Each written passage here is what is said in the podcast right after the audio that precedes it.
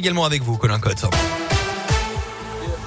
Et à la une de l'actualité ce matin qu'il ait été à distance ou pas, ça ne change strictement rien. Première réaction du cabinet de Jean-Michel Blanquer après la révélation hier soir de Mediapart. Selon le site internet, le ministre de l'Éducation était à Ibiza la veille de la rentrée scolaire lorsque le nouveau protocole à l'école a été dévoilé dans les colonnes du journal Le Parisien.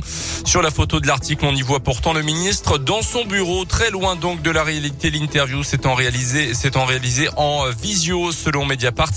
Un symbole qui ne risque pas de faire retomber la colère du monde enseignant. Plusieurs syndicats avaient déjà appelé hier à une nouvelle journée de grève jeudi prochain.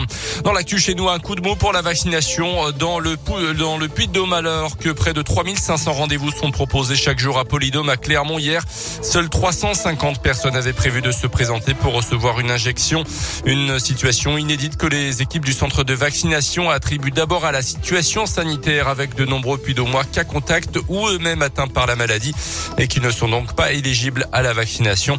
Euh, du côté des enfants, en revanche, les retours sont positifs. Le succès est au rendez-vous selon le professeur Thierry Orliaguet euh, qui dirige le centre de vaccination de Polydôme. On était un petit peu douteux sur euh, ce qui allait se passer. On avait commencé en ouvrant une ligne. La ligne était remplie quasiment dans la demi-heure où on l'avait.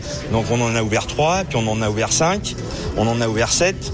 Et les mercredis, samedis, dimanches, qui sont quand même les jours où les enfants n'ont pas d'occupation scolaire, on est à 9 lignes et on passe 30 euh, enfants euh, par ligne et par jour, ce qui fait que les grosses journées, on fait les week-ends, on fait 280 enfants dans la journée. Depuis l'ouverture, on a dû faire 2300 enfants. Et à noter que depuis hier, un centre de dépistage a ouvert ses portes à Polydôme. Il est possible de se faire dépister sans rendez-vous 7 jours sur 7 de 8h à 18h. Ce sont des tests antigéniques qui sont réalisés. Les résultats sont donc connus très rapidement.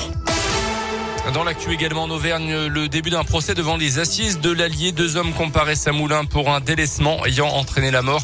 Il leur est reproché d'avoir abandonné un ami fortement alcoolisé dans un fossé. C'était en juin 2018. Ils encourent jusqu'à 20 ans de réclusion criminelle.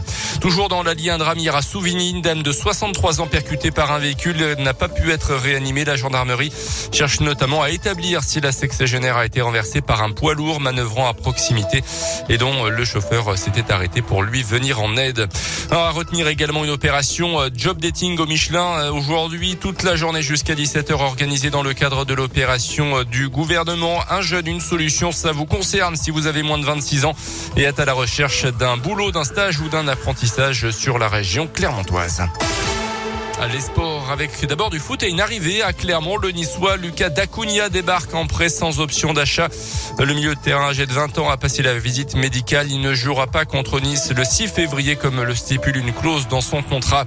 Et puis du tennis avec la suite du premier tour de l'Open d'Australie à Melbourne ce matin. Ça passe pour Richard Gasquet. C'est terminé pour Hugo Gaston. Victoire également de Benoît Paire. On suivra Arthur Ringnerkner un peu plus tard ce matin chez les filles. Disqualification, euh, élimination de Caroline Garcia, Clara Burel et Océane Dodin. Ça passe par contre pour Alizé Cornet.